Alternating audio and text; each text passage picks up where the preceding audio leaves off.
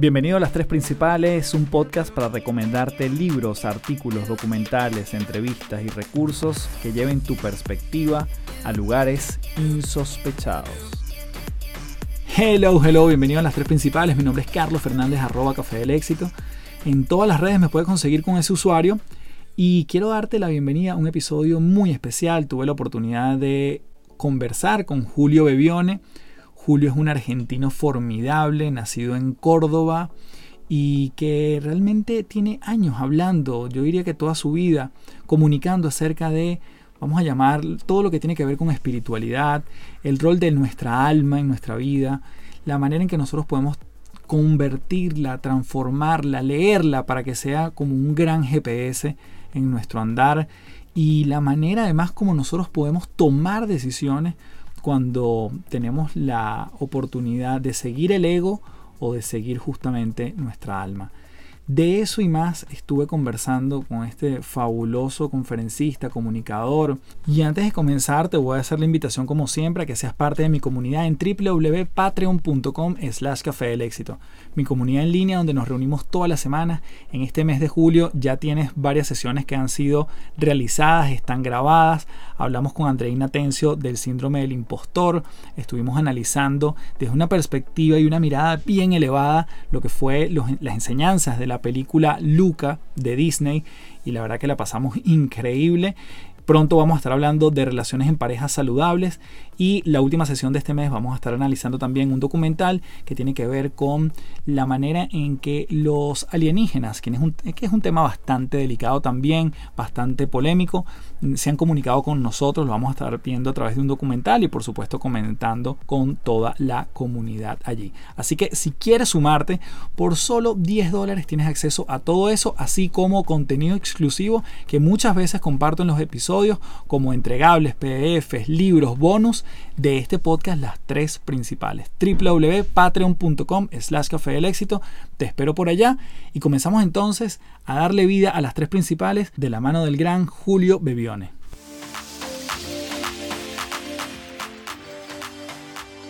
Bien, estamos aquí en las tres principales. Tengo el honor de conversar nuevamente con Julio Bebione. Julio, bienvenido. Un fuerte abrazo desde Santiago de Chile hasta Miami. Muchas gracias desde el norte. Realmente aquí de norte tenemos poco, pero estamos al norte de ustedes. Es así, Julio. Mira, yo la verdad que he hablado contigo en varias oportunidades y siempre es como un camino evolutivo que yo me llevo, que siempre me considero un aprendiz de todo lo que tú profesas. Y mm, quiero conversar porque finalmente hay gente que te puede conocer, gente que quizás va a saber más de ti a raíz de esta entrevista, quizás gente que te va a descubrir por esta entrevista, aunque creo que no. Gente que se va a dar cuenta que no tiene que escucharme más después de esta entrevista. no creo, no creo que sea el caso. Ya a estas alturas, la verdad que siento que esta audiencia se va a conectar mucho con tu mensaje. Qué bueno. Julio, comencemos hablando de, después del comienzo, que es básicamente Córdoba y esta ciudad donde tú naces, donde empieza un Julio que yo diría que a temprana edad, por todo lo que te he escuchado, empieza a ser muy curioso. ¿Cuál es el papel que juega esa curiosidad y la creatividad en tu vida? Sabes que hay gente que dice, desde que dejé las drogas, desde que tuve ese accidente, desde que, bueno, yo, mi eje en mi vida ha sido la curiosidad. De hecho, yo no he tenido ninguna pesadilla de esas, pero la pesadilla ha sido de la gente que tenía que convivir conmigo, porque mi curiosidad de niño era muy intensa. Y encima me tocó un contexto muy particular donde la curiosidad no encontraba mucho terreno, porque si bien nací en Córdoba, en la capital, nací en la capital porque en el pueblo donde vivió mi familia y viví de niño y viví hasta los 17 años, era muy pequeño, eran 2.000 habitantes. Entonces, ser un niño curioso en un lugar donde no, ni siquiera tienes una biblioteca cerca, donde no existían los computadores, donde había dos canales de televisión, donde la radio era una cosa repetitiva, era bastante frustrante, ¿no? Entonces, pero curiosamente, porque todo siempre obra a favor del destino, ese no encontrar cosas que me satisfacieran intelectualmente o, en mi búsqueda del mundo, me llevó a profundizar hacia mí. Y curiosamente yo comencé a hacer un camino de búsqueda espiritual o de autoconocimiento sin saberlo, porque esa curiosidad tenía que dirigirla hacia algún lado. Entonces, en vez de preguntar cosas que no iba a tener respuesta porque no tenía libros para leer, eran, ¿por qué me pasó esto? ¿Por qué esa persona dijo eso? ¿no? Y, empezaba como, como a dar vueltas en mí, a encontrar respuestas que luego, con el tiempo, fueron apareciendo con, quizás con libros de psicología, de sociología, con grupos de estudio, con budismo, con todos los ismos que visité. Pero sí, la curiosidad ha sido el, gran eje y sigue siendo. Eso me mantiene muy joven a pesar del paso del tiempo físico. Mantengo esa intensidad en la curiosidad que tenía cuando era niño. Porque además, cuando mencionas esta parte espiritual, quisiera hacer la distinción entre y cuál es tu visión acerca de la religión y la espiritualidad porque entiendo que además tú fuiste un tiempo monaguillo y también allí ahí hubo como parte de esa exploración, porque claro, tú dices la curiosidad estaba en ti, pero quizás te pudo haber llevado a tocar un instrumento musical, a irte por otro lado de las artes, pero fue como este camino y quizás esa parte de monaguillo tuvo que ver. Sí, a ver, con el tiempo yo entendí que estaba buscando una estructura para mi curiosidad y la iglesia en ese momento, la iglesia católica, siendo monaguillo, estamos hablando que tenía 5 o 6 años me dio esa estructura, ¿no? Ahí podía conversar con gente mayor, ahí había libros, este, había ceremonias, había historia, entonces, de hecho, el templo donde ocurrían estas cosas era un lugar muy lindo. Lo más lindo de mi pueblo es ese templo, entonces era como tener el pase para meterme por todos lados de ese lugar, que era algo muy místico, una cosa muy mística. Pero sí, a partir de la iglesia católica empiezo a encontrar estructura. Y la respuesta a lo que me preguntas, la diferencia entre espiritualidad y religión, y te diría eso, la religión es la estructura. Por ejemplo, tú puedes tener el don de los negocios, pero a partir de leer libros, hacer una carrera universitaria, tú logras organizar las ideas o los talentos que tienes para luego poder ofrecerlos al mundo. La búsqueda espiritual es una búsqueda tan etérea porque, porque no sabemos cómo es, que la iglesia, hasta hace algún tiempo, lo sigue haciendo, pero ya eso está venciéndose, se encargó de alguna manera de gestionar tu camino espiritual. Y es, yo quiero encontrar a Dios, entonces me afilio a algún tipo de estructura donde ya hay una creencia establecida, donde hay una cierta cantidad de ritos, hasta ciertos horarios, hasta ciertas jerarquías. Entonces me están dando la posibilidad de que yo haga un camino espiritual con esa estructura. Ya sabemos que las estructuras generan ciertos formatos inflexibles para que no se derrumben y la inflexibilidad de las estructuras termina contaminando la esencia. Si tú tienes el don de, por ejemplo, de ser eh, médico, de ayudar en salud, pero te metes en la estructura universitaria, quizás te pierdas y te olvides realmente de tu verdadera esencia y te quedes solamente cumpliendo las materias que tienes que cumplir. Entonces, lo que comenzamos a distinguir es que con el tiempo muchas personas religiosas no obraban los principios básicos de la espiritualidad, que es vivir en paz y ser amoroso. Entonces, desde el momento que alguien estaba cumpliendo un camino religioso, pero no puede vivir en paz y se la pasa atacando a los demás, o se ataca a sí mismo y se maltrata a sí mismo, no tiene una opinión buena de sí mismo, te das cuenta que algo no está funcionando. Entonces, allí es cuando a partir de los años 60 aproximadamente, si bien esto comenzó en Estados Unidos, comenzó en principios de 1900, hay una, una institución, entre comillas, que curiosamente el que la creó se fue cuando vio que la institución estaba comiendo el mensaje, que es Krishnamurti, que se llama Sociedad Teosófica. Y la Sociedad Teosófica, que de hecho comenzó en Nueva York, eran un poco los exiliados de todas las religiones que estaban buscando realmente Dios, pero desde un lugar de mayor trascendencia, sin estructura. Y crearon estas reuniones. Y el lugar donde yo termino haciendo los retiros en Nueva York, que es donde hago los retiros, espero volver el año que viene en algún momento porque por ahora está cerrado el lugar, es el lugar donde ellos eh, principio del siglo pasado, se iban los fines de semana a pasar el fin de semana, crearon como una comunidad y se iban a compartir porque uno de los principios de la religión es muy útil y es la comunidad. En la medida que tú creas comunidad, esto no nace con las redes ahora, digo, esto ya existía como, como el ser humano siempre busca comunidad, porque en la comunidad crece y aprende. Entonces, de alguna manera, los exiliados de las religiones fueron creando unas comunidades un poco más flexibles y la sociedad teosófica o la teosofía fue el principio de esta transformación de la espiritualidad en algo más libre, luego en algo más práctico, y hoy en día prácticamente tiene el peligro de convertirse en algo tan libre que ya cualquiera cabe y están haciendo cualquier cosa con la espiritualidad. Por eso, este, no, yo creo que a veces las estructuras son necesarias en un mundo donde hay gente que necesita estructuras. Y la idea es que, o sea, lo ideal hubiera sido que las religiones se hubieran vuelto un poco más flexibles y se han flexibilizado, pero muy poco realmente, porque se han flexibilizado en la organización humana, pero no en habilitar a la gente que tome responsabilidad por su espiritualidad. Todavía son los grandes administradores para llegar a Dios. Si no pasas por allí, no llegas a Dios. Me fui lejos, pero esa era la respuesta. No, y está genial porque entonces creo que me permite hacer el puente a que tú mismo nos puedas definir desde tu percepción ¿Qué es la espiritualidad? ¿Cómo la describirías tú? Porque yo en algún momento te mencionaba, Julio, que para mí entrar en este mundo, si se quiere, yo siempre estaba acostumbrado a, yo vengo del mundo corporativo durante muchos años y estaba acostumbrado al modelo, a la teoría, a la estructura, a la política, al protocolo y meterme en el mundo espiritual era como que, pero ¿de dónde me agarro? Y, quizás eso lo genera la, la, religión, según lo que te entiendo. ¿Cómo definirías la espiritualidad? Porque ya entendemos que son dos mundos distintos y que obviamente pueden converger. Digamos que por 20 años, porque tu generación ya cambió, hubiera sido un candidato perfecto a ser un, un gran religioso que iba a celebraciones de todos los fines de semana porque uno viene con esa estructura, ¿no? La espiritualidad sería la capacidad que todos tenemos de reconocer lo que nos da vida.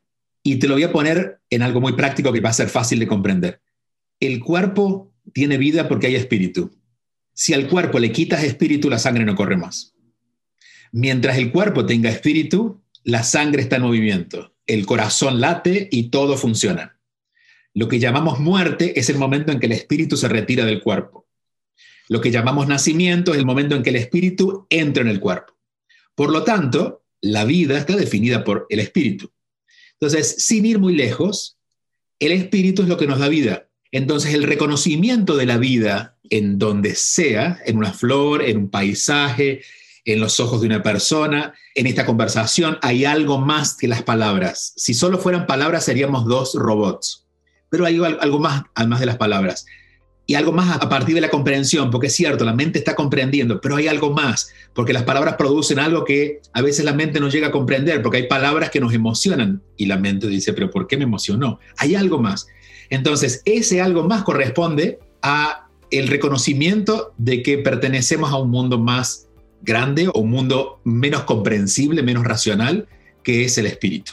Tratar de racionalizar sobre el espíritu es prácticamente imposible y este sería el error humano, porque aquello que nació sin estructura, al querer estructurarlo, pierde la esencia. Entonces el espíritu consigue la forma que quieras darle, de alguna manera, no sé, de una flor, de un paisaje, de una palabra o de lo que quieras. Pero de todas maneras, lo que hace que esa flor, esa palabra, tenga alma, como dice la gente, eso tiene alma o no tiene alma, no me transmite nada, es el reconocimiento del espíritu. Entonces, la vida espiritual es una vida donde vas creando conciencia acerca de ese algo más, donde no solamente comes la comida contando los carbohidratos, sino que te disfrutas, porque en el disfrute hay algo más.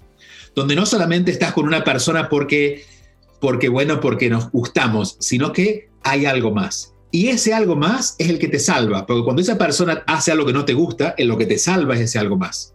Cuando te comes un carbohidrato de más que el cuerpo reacciona, lo que te salva es algo, hay algo más que obra a tu favor constantemente. Entonces, mientras más conscientes somos de la espiritualidad, y las personas más humanas le llaman magia, yo le llamo milagro, más milagrosa ocurre, ocurre la vida. De pronto, todo nos parece un poco más luminoso de lo que realmente es. Cuando uno empieza a ver, por ejemplo, el mundo de la política, que en sí es un mundo de grandes estructuras, pero en estos tiempos es un mundo de como siete estructuras, porque hay una estructura que esconde otra estructura que deja ver que hay una estructura, pero tú no puedes reconocer que fue una manipulación hecha por no sé quién.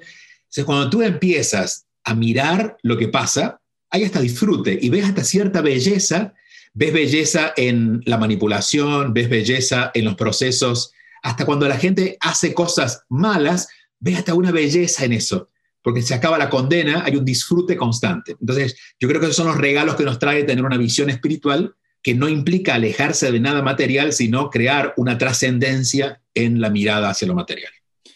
Me encanta eso, Julio. Me pregunto porque quizás también a veces desde lo que uno comunica se puede malinterpretar nuestra vida finalmente más humana y más terrenal. ¿Qué cosas tú pudiese decir que en tu experiencia te contraen? A Julio Bebione, ¿qué cosas lo contraen o te pueden poner de mal humor? Y después tratas de, con esto que me estás diciendo, quizás verle el lado milagroso, por seguir con esta misma palabra. Pendiente. Mira, yo no soy racista, o sea, no tengo ninguno de estos males básicos del ser humano. Yo disfruto mucho de los racistas, lo que sea, yo los mido y digo, ahí hay algo, vamos a ver qué hay. Pero hay algo muy básico que todavía no logré superar o integrar o aprender o trascender, que es la estupidez.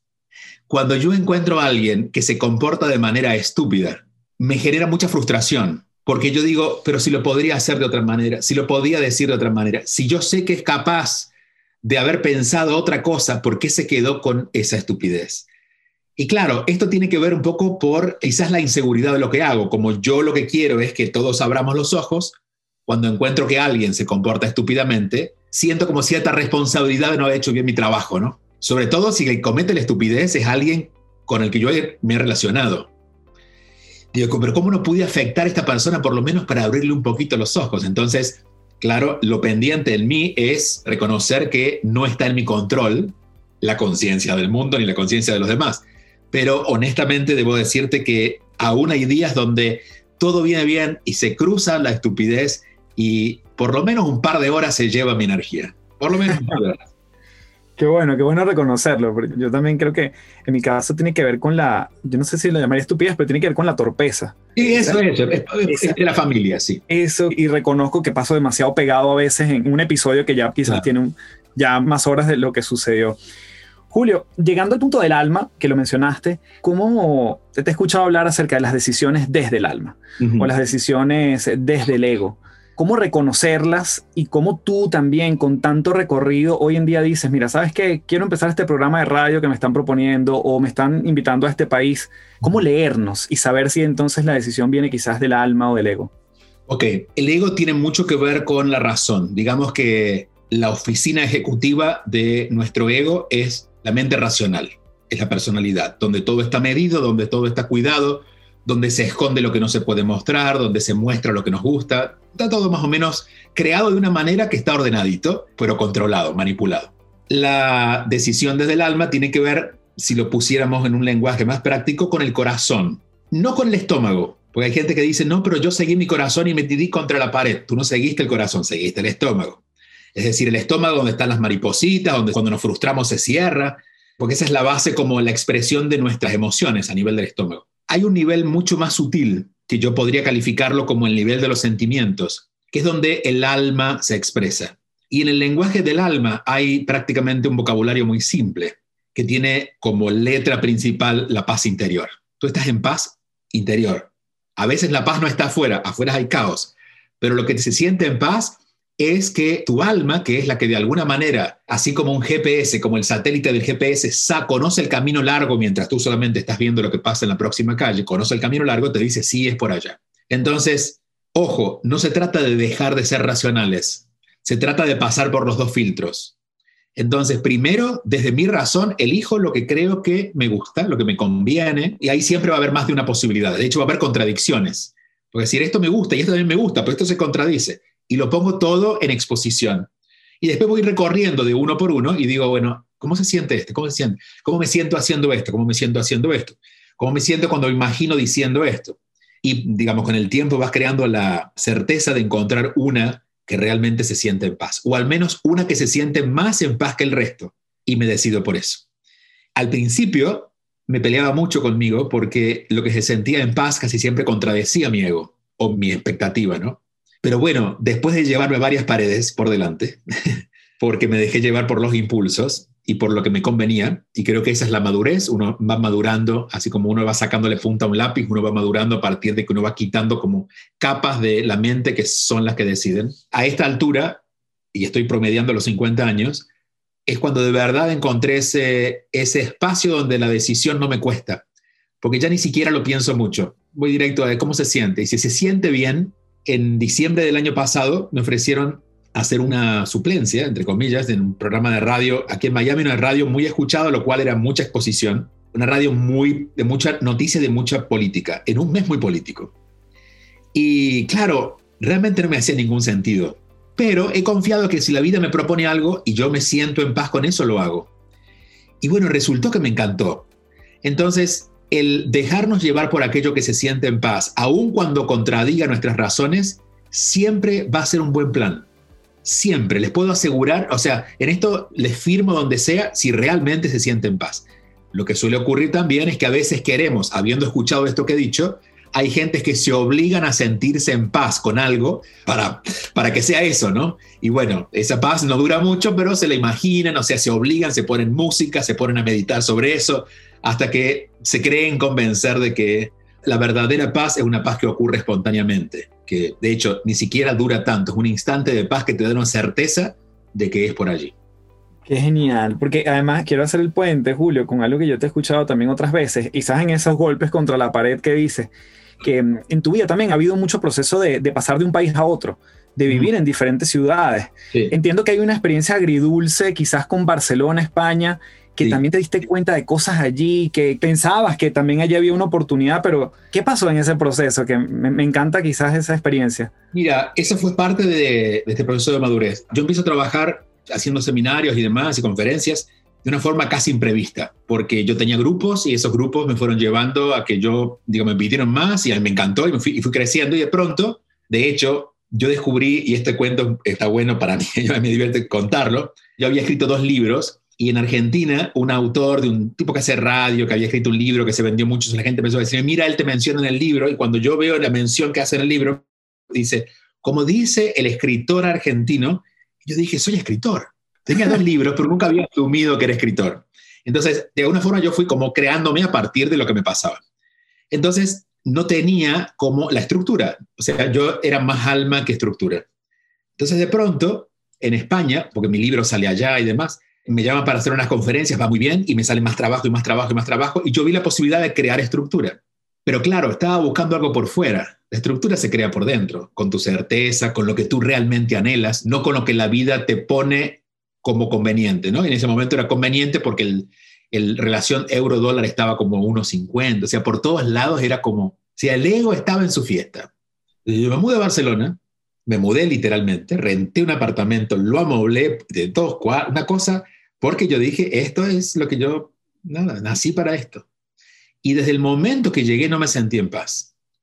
Y siempre decía, no me siento en paz porque, bueno, cambio de horario, no me siento en paz porque me, tengo que hablar catalán y la gente quiere que hable catalán, yo lo quiero, y, lo fui moviendo. En realidad no estaba en paz porque ese no era mi lugar. Pero hubo un algo, porque siempre las cosas suceden a favor, si sabemos esperar la respuesta. Un día me hice la pregunta más importante y es, ¿pero por qué me vine a Barcelona? Realmente, ¿por qué me vine? lo más honesto, ¿no? No, ¿no? Más allá de lo que yo quería conseguir. ¿Por qué me vine? ¿Por qué acepté venir a Barcelona?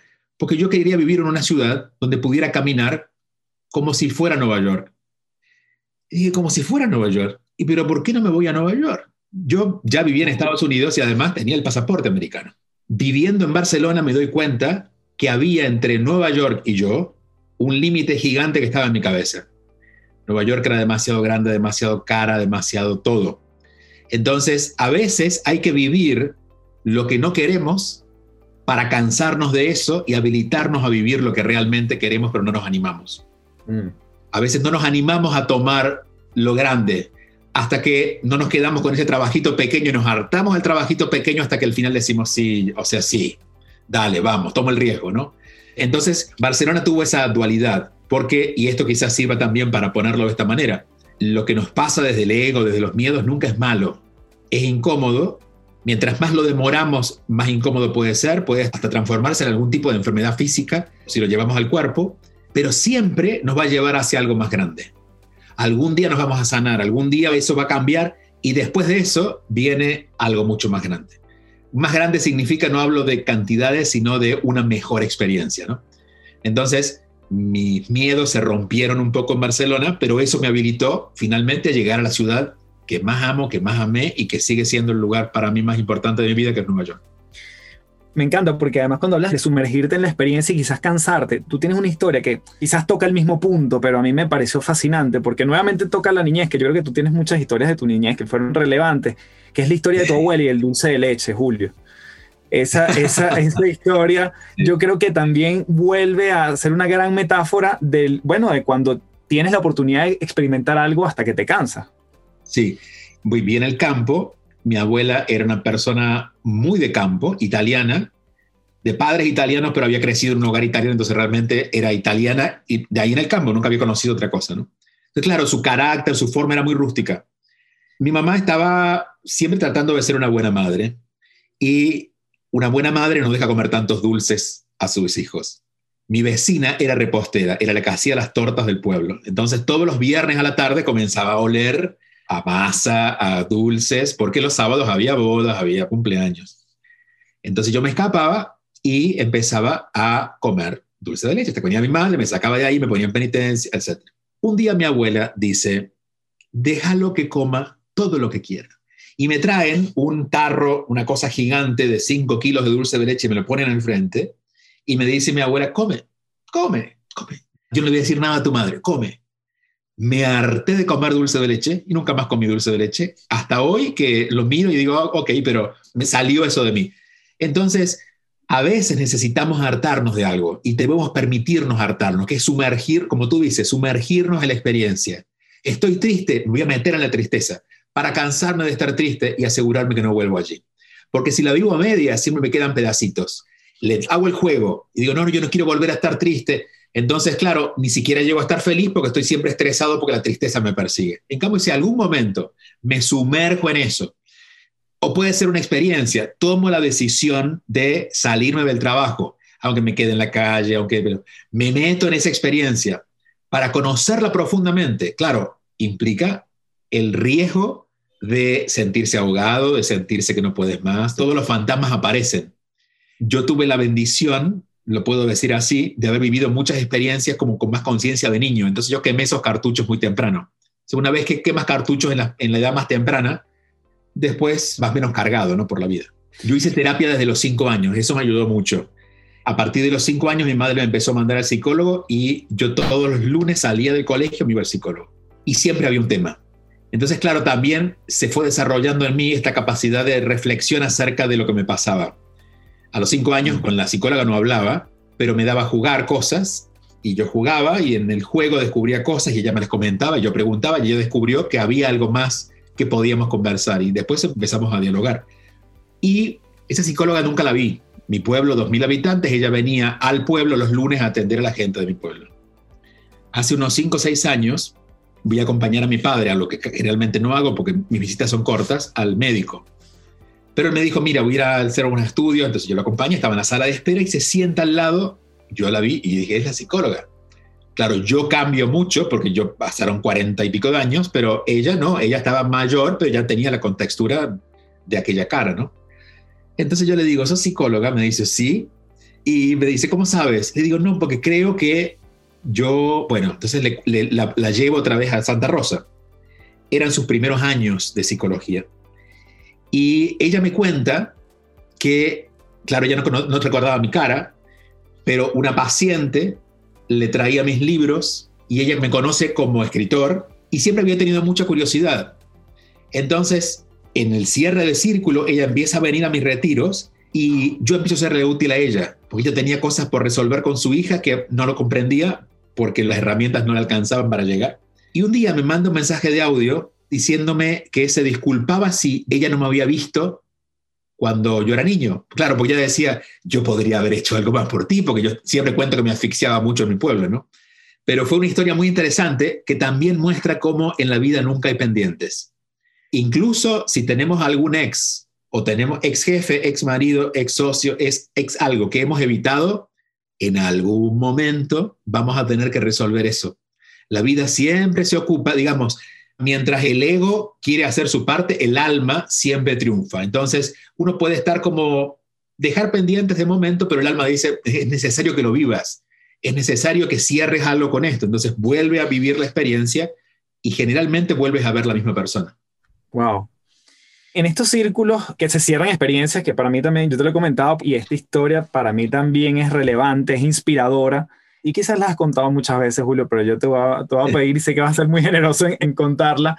Ese niño en Córdoba, cómo en esa curiosidad, tú leías mucho la revista Selecciones. Sí. Y cómo esa revista después te la vuelves a encontrar quizás como la psicóloga tiempo después en otro estadio, en otra ciudad, con una propuesta ¿Cómo ese niño que abría esa revistita tan pequeña llega a conectar con esa gran compañía años después?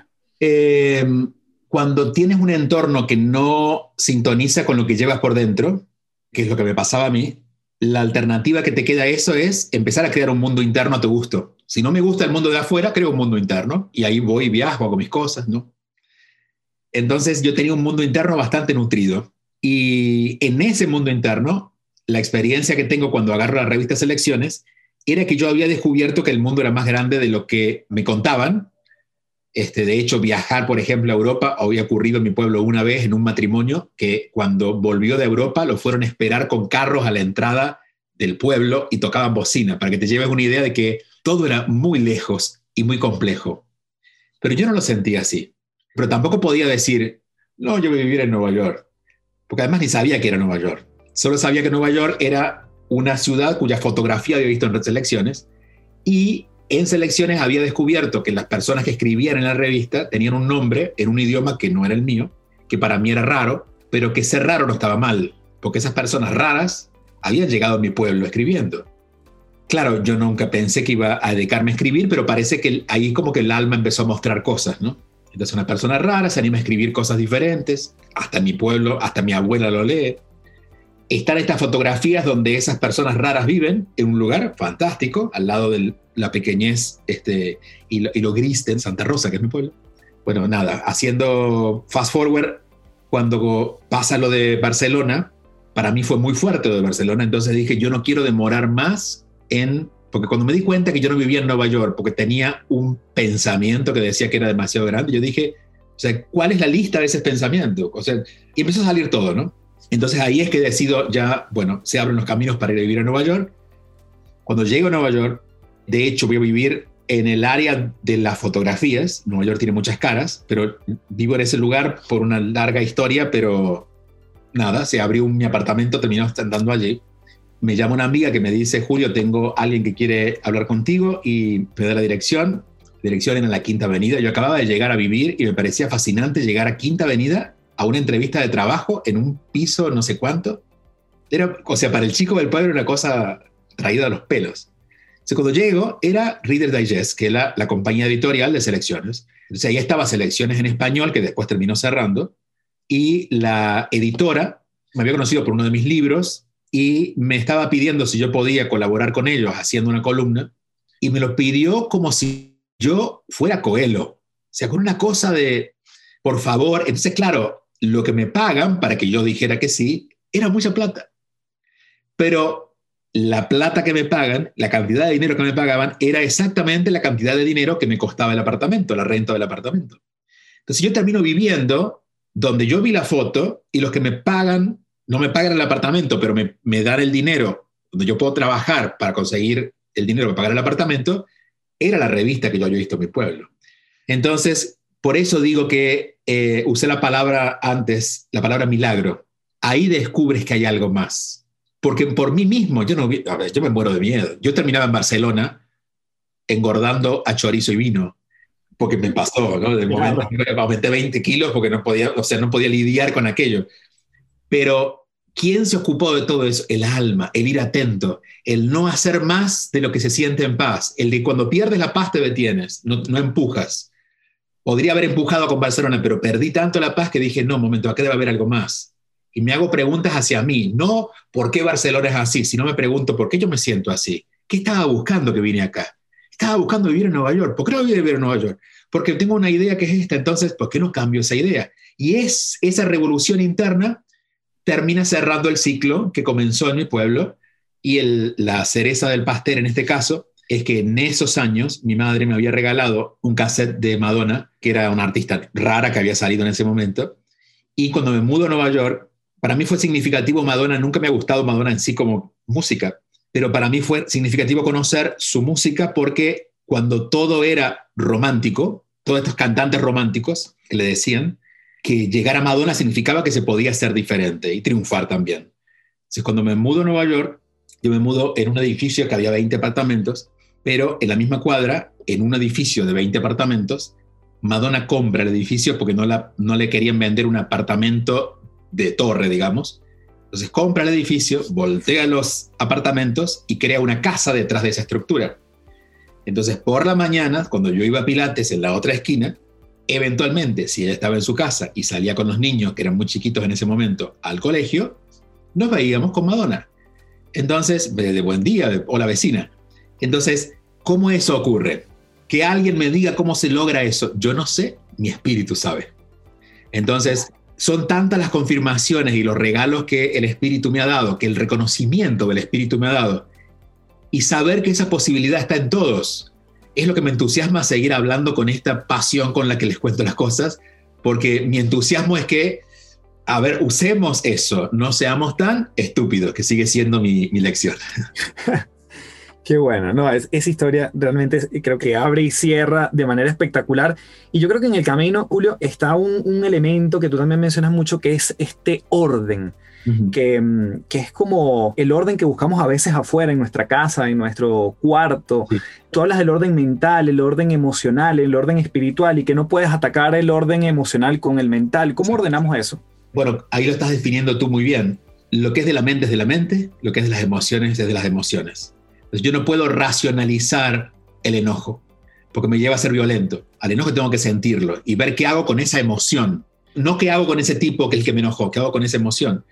Y después atender la mente, o en todo caso entiendo la mente, después la emoción, pero las cosas las vamos atendiendo de acuerdo a donde pertenecen, ¿no? Igual con lo espiritual. Digamos, en lo espiritual también cabe a Dios, pero a veces a Dios le encargamos que nos consiga un trabajo. Entonces, no, no está para eso, ¿me entiendes? Entonces, primero eh, ordenar las cosas como son. Y el mayor orden que siento yo, que es donde todavía la humanidad falla, es en unos principios muy básicos, y es en lo mío, en lo tuyo y en lo que no es ni mío ni tuyo. Problema número uno de las relaciones, especialmente relaciones de pareja, pero relaciones afectivas en general, es que yo te hago cargo a ti de lo que es mío. Por ejemplo, de mi felicidad, de mi bienestar, o tú me pides que me haga cargo de lo que es tuyo. Entonces, lo mío es mío. Si tú dijiste algo que me molesta, me molestó a mí. Veo que yo voy a hacer con eso. Pero cuando me molesta a mí, quiero que tú te calles. No, es que eso crea desorden. Porque mientras te pido que tú te calles y yo no atiendo mi enojo, te lo pido cada vez con más enojo, entonces cada vez me gritas más y nos desordenamos más. Y hay cosas que no son ni tuyas ni mías. Todo lo que ocurrió en este, este proceso este de, de las elecciones, Nueva York, no estuvo a cargo mío. Yo participé, pero realmente estuvo a cargo de algo más. Y ahí podemos llamarlo Dios, podemos llamarlo de algo más, de algo más que no, no es ni tú ni soy yo. Entonces, entender que hay cosas que son de Dios, de ese algo más, hay cosas que son tuyas y hay cosas que son mías. Y sabiendo que mi responsabilidad está sobre mí, cuando yo me hago cargo de lo mío, también habilito a que tú te ocupes de lo tuyo si quieres, pero yo ya dejo de perder tiempo en eso y no me meto en los negocios de Dios de decirle búscame un trabajo, sino que me pongo a buscar trabajo sabiendo que quizás lo que vaya a decir en la entrevista dependa un poco de esa otra energía que me va a inspirar en ese momento. O que, no sé, voy a estar caminando y voy a ir tan atento que capaz me llama la atención, que me ha pasado algunas veces, acercarme a una vidriera porque me llamó atención, no sé, las flores que había en la vidriera, pero al lado había alguien que estaba llevando algo que yo necesitaba saber y me dijo algo y nos pusimos a conversar. ¿Cómo yo logro? Eso no está bajo mi control.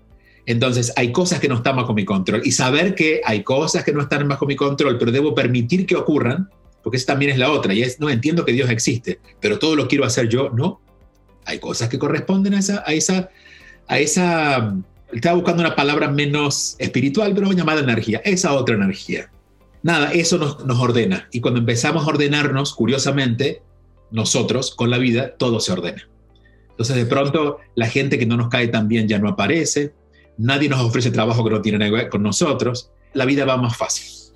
Julio, y tomando ese mismo ejemplo, cuando tú tienes, que creo que nos pasa mucho y me incluyo, cuando tú tienes un deseo racional que dice, por ejemplo, yo quiero buscar trabajo y quiero un mejor empleo, pero por otra parte, en tu cabeza, incluso inconscientemente, tú puedes decir, claro, pero nadie va a contratar en pandemia, por ejemplo. ¿Qué pasa con esas dos fuerzas que claramente se contradicen y que uno, bueno, no termina de ver lo que uno quiere? Cuando hay una verdad, cuando hay una aparente verdad que contradice mi verdad, yo dudo de la verdad del otro. Entonces yo digo, yo siento que quiero cambiar de trabajo. Y hay otra verdad que dice, pero en pandemia nadie te toma. Yo dudo de esa verdad yo tengo que tener mucha certeza en mi verdad para dudar del otro, porque si no me termino quedando con la verdad del otro, y es verdad, en pandemia quizás hay menos posibilidades, pero para mí, si yo estoy sintiendo que es verdad. Ahora, ¿cuál es el problema? ¿La pandemia? No, el problema es mi duda. Mm. Entonces, otra vez, volvemos al trabajo profundo en nosotros, el estar más consciente de lo que nos pasa a nosotros. Bueno, y ahí podemos irnos un poquito más allá, y es que muchas veces, aun cuando tenemos certeza de algo, tenemos miedo y el miedo usa esos recursos, que son las excusas. Porque hay pandemia, después porque ganó Biden, después porque no sé qué cosa, y siempre va a haber algo ocurriendo que hace que las cosas no estén para mí. Otra vez, Si lo sienten, está para ustedes. Si no está para ustedes, no tiene que ver con que esté fallando algo externo, es que ustedes están dándole fuerza a alguna verdad que contradice su propia verdad. Y yo soy en eso muy necio. Yo apuesto por mi verdad. Y no tengo nada de Tauro en mi carta natal, pero parezco un taurino en eso. Porque yo soy persistente en aquello. Así como eso que yo vi cuando era niño dentro de mí, que era algo parecido a Nueva York, que terminó siendo Nueva York y lo demora eh, casi 30 y pico años en llegar ahí, pero persistí. Entonces, no, porque claro, ¿cuál es la verdad del mundo? Por favor, Julio, deja de soñar. ¿No te das cuenta? Cuando se me ocurrió escribir un libro, por favor, sea, ¿quién te crees tú para escribir un libro? Entonces, yo, yo lo entendí. ¿Cómo él va a confiar en mí si yo nunca escribí un libro? Pero ¿cómo no voy a confiar yo en mí si yo, lo, yo sé que lo estoy viendo el libro? Entonces dejo de gastar energía en convencer al otro para usar toda esa energía para ponerme en marcha yo. Wow. Aquí me restaría preguntarte algunas relaciones, Julio, con otras cosas que te he escuchado también, que tiene que ver con el curso de milagros, que entiendo que fue muy significativo para ti. Y hay otro que tiene que ver con el renacimiento. que, que, también entiendo que fue un punto importante en tu vida. ¿Cómo te marcaron esas dos experiencias? todo lo que yo intuía no tenía estructura, porque no había sido dicho, no, yo no había escuchado, yo intuía que las cosas que vemos no son verdad, son nuestra verdad y nuestra percepción, porque lo podía, o sea, yo podía hacer mi propia evidencia. Hay días que pensaba una cosa, días que pensaba otra cosa sobre lo mismo. Cuando yo eh, me encuentro con el curso de milagros, que fue a los 24 años, es la primera vez que encuentro algo escrito que representaba de alguna manera, que le daba estructura en un formato lingüístico aquello que yo había intuido. Entonces, tomé el curso como una forma de validar lo que yo sentía, porque sentía que lo que yo sentía no era suficiente sentirlo, necesitaba un elemento del mundo, que era una teoría, una explicación, una estructura. Con el curso de milagros, me di cuenta de una verdad que es hasta hoy una de las más importantes que puedo reconocer dentro del camino espiritual y es que el gran enemigo del ser humano en sí, del ser humano, del espíritu en el hombre, es su mente. Es decir, el sistema de pensamiento es lo que nos va siempre a meter en el medio. El problema es nuestro ego, nuestra personalidad, lo que creemos que es verdad, lo que hemos asumido que debe ser así, ¿no? Pero claro, cambiar eso es complicado. De hecho, el mismo curso de milagros es complejo. En esa época, que yo me estuve muy involucrado con el curso y con muchos grupos del curso, conozco Renacimiento. Renacimiento llega en un formato como terapia en un formato de eh, un sistema de respiración, una forma de respiración sistemática, también estructura, que me lleva a entender en principio y después a corroborar que los pensamientos son energía y que una respiración dirigida puede remover energía de tu cuerpo, por lo tanto está removiendo pensamientos. Es decir, que cambiar un pensamiento no requería un proceso racional, sino entregarme a la respiración para que la, energía que mueve la respiración remueva ese pensamiento. Entonces yo dije, acá tengo los dos elementos más importantes. Sé dónde está la falla y conseguí el destornillador que mueve esa tuerca. Entonces ahí fue que agradecí esos dos formatos. Otra vez, con el curso yo sigo como una forma de honrar a un abuelo, pero es el abuelo, porque el abuelo tiene su forma de pensar y el curso es demasiado estructurado a veces y las mentes estructuradas que a veces lo leen se estructuran más y hay gente que defiende el curso de milagro como quien defiende una religión y no entendieron nada. Entonces, de hecho, yo, no, soy, no, soy favorito para los más tradicionales del curso de milagro porque soy como un talibán para el curso, ¿no? Porque he tratado de traerlo a tierra. E igualmente pasó con Renacimiento. En Renacimiento empecé a, me acerqué a, la gente que lo creó, a Leonardo, a Sondra Rey, y me di cuenta que estaban presos otra vez de la estructura y habían olvidado la esencia. Y más que criticarlos a ellos, que fue mi crítica personal, pero esto no era, digo, no, no me importaba eso, sino que yo digo, bueno, yo debo facilitar esto de una manera que sea más libre y que cada uno encuentre una forma de lograr eso. Ya sabemos que hay una verdad. La respiración remueve energía la energía que remueve la respiración pueden ser tus pensamientos y emociones. Pero no necesariamente tienes que respirar de esa manera, porque hay gente que le estresa respirar de esa manera, por lo tanto nunca lo va a lograr. Y a lo largo de los años fui encontrando como variables, ¿no? Es decir, bueno, hay que respirar a tu manera consiguiendo esto. Tienes que conseguir un ritmo más rápido del habitual. Tienes que en algún momento respirar de la nariz, pasarlo a la boca, etc. Y fui encontrando modos, pero que cada uno lo fuera adaptando. Entonces, cuando yo conseguí esto, es que comienzan los retiros. Los bootcamps comienzan como una forma de que la gente dijo, Julio, explícanos esto, pero no alcanzaba una hora o dos horas en un grupo. Entonces empezamos a hacer los fines de semana, que fue en el 2005 cuando comenzó. Wow. Y Julio, en el Renacimiento, ¿tú te diste cuenta de algo puntual de, en el momento en que viniste al mundo? Que tú dirías, quizás de allí nació la curiosidad o, hubo alguna esencia allí. No, no, nunca pude vivir la experiencia del parto y no es necesario. También eso es una, toda una fantasía, ¿no? No, no necesariamente. Y yo soy de la, era de la creencia, soy de la certeza de que lo único que importa es esto. Cómo yo nací no es importante, lo que importa es cómo estoy viviendo. Y si voy a dejar de vivir para estar curioso a ver cómo nací, me pierdo este momento. Entonces, ¿qué yo hago en este momento con la respiración es más importante que revivir cualquier cosa pasada de esta u otras vidas? Que es también algo muy, es una toxina dentro de lo, espiritual, ¿no? Porque la gente quiere lo espiritual, pero se mete en esa fascinación que puede ser interesante, pero estamos con tanto por descubrir y están tantas cosas pasando que no me interesa ir a ver qué, por qué fue la tía que le dijo a la madre, entonces por esa razón yo tengo el ojo torcido. Tengo el ojo torcido, ¿qué hago con él? ¿Me adapto o lo corrijo en este momento? ¿no? Y, esta visión un poco práctica, como decíamos recién fuera de la grabación, me llevó a ser un poquito raro dentro de la gente que hacía, hablaba de espiritualidad. En principio porque Siempre me ha gustado de color negro para vestirme porque es muy cómodo. Y ya era la primer condena. No se viste de negro. Este anda con el diablo. Porque la espiritualidad se viste de blanco. Este, bueno. Julio, ya para ir entrando en la recta final, te quería preguntar, porque además es inevitable, el, creo yo, que tiene que ver con tu cultura, con el país donde naciste. ¿Cómo te relacionas hoy con Argentina? ¿Cuál es tu visión con ese país? ¿Cómo lo ves? ¿Cómo ves quizás el nivel de conciencia del argentino en Argentina y en el mundo? Eh, eso ha ido variando con la madurez. Hoy te puedo decir que nací en Argentina y estoy impregnado desde el inicio con una cultura que tiene que ver con Argentina. Eso no me hace argentino. De hecho, siempre yo renegaba con ser algo. Yo no quería ser argentino cuando estaba en Argentina, porque sentía que eso me limitaba mucho y en aquel momento era algo básico. La mayoría de la gente no quería los argentinos. Qué pesados yo decía, no, pero yo no quiero ser argentino, pues yo no quiero caer mal, cuando era adolescente, ¿no? Empezando por ahí, y fuera de broma era una cosa que, me pasaba. Pero yo he ido como reconociendo que ese es mi inicio, así como he tenido mi tiempo en Nueva York y también tengo en mi, conmigo, en mi esencia, en mi energía, en mi vida, una parte de Nueva York y tengo ese pedacito de España que dejó su huella y tengo pedacitos. Y de todos los pedacitos, quizás el que más miro sigue siendo Argentina porque ahí están mis padres, que son mucho más que un pedacito, que son, ellos sí son esencia para mí. Y está mi hermana y están mis sobrinos. Entonces sigo conectándome con Argentina. ¿Qué ocurrió con el tiempo? Ya yo llevo 25 años en Estados Unidos. Eh, yo pensé que era 23 y hoy saqué cuentas y dije, no, yo vine en el, el 96.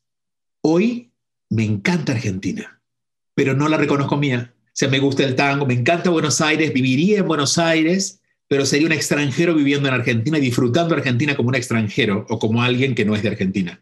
Entonces logré enamorarme de mi tierra o del lugar donde nací, pero no por haber nacido allí, sino porque fui descubriendo, así como viviría, por ejemplo, digo, si Venezuela no estuviera como está y fuera más fácil por lo menos salir y entrar, yo viviría en Venezuela y no tengo nada que me una con Venezuela, pero son cosas que uno va recogiendo, ¿no? Entonces, me pasa lo mismo con Argentina. Y de hecho, tú eres venezolano, Venezuela me conmueve más que Argentina. Yo me siento mucho más venezolano. O sea, pasan cosas, no sé, con Guaidó y yo me emociono y pasan cosas con Cristina y a mí no me, preocupa por mis padres, ¿me entiendes? Pero no tengo esta cosa de, de, defender lo mío, no. Yo me guío otra vez por aquello que siento propio y me siento más propio, aunque parezca contradictorio, con un lugar que no es mío en, racionalmente, que es Venezuela, que Argentina. Me encanta eso, porque creo que además quita un peso de la gente que pueda sentirse ciudadano del mundo, de la ciudad que lo acogió, o el país donde emigró, o, o más que todo eso, ¿no? Eso no te define finalmente.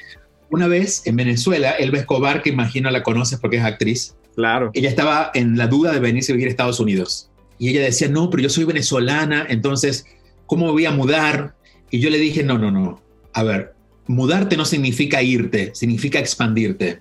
No vas a dejar de ser venezolana, vas a empezar a ser también del mundo.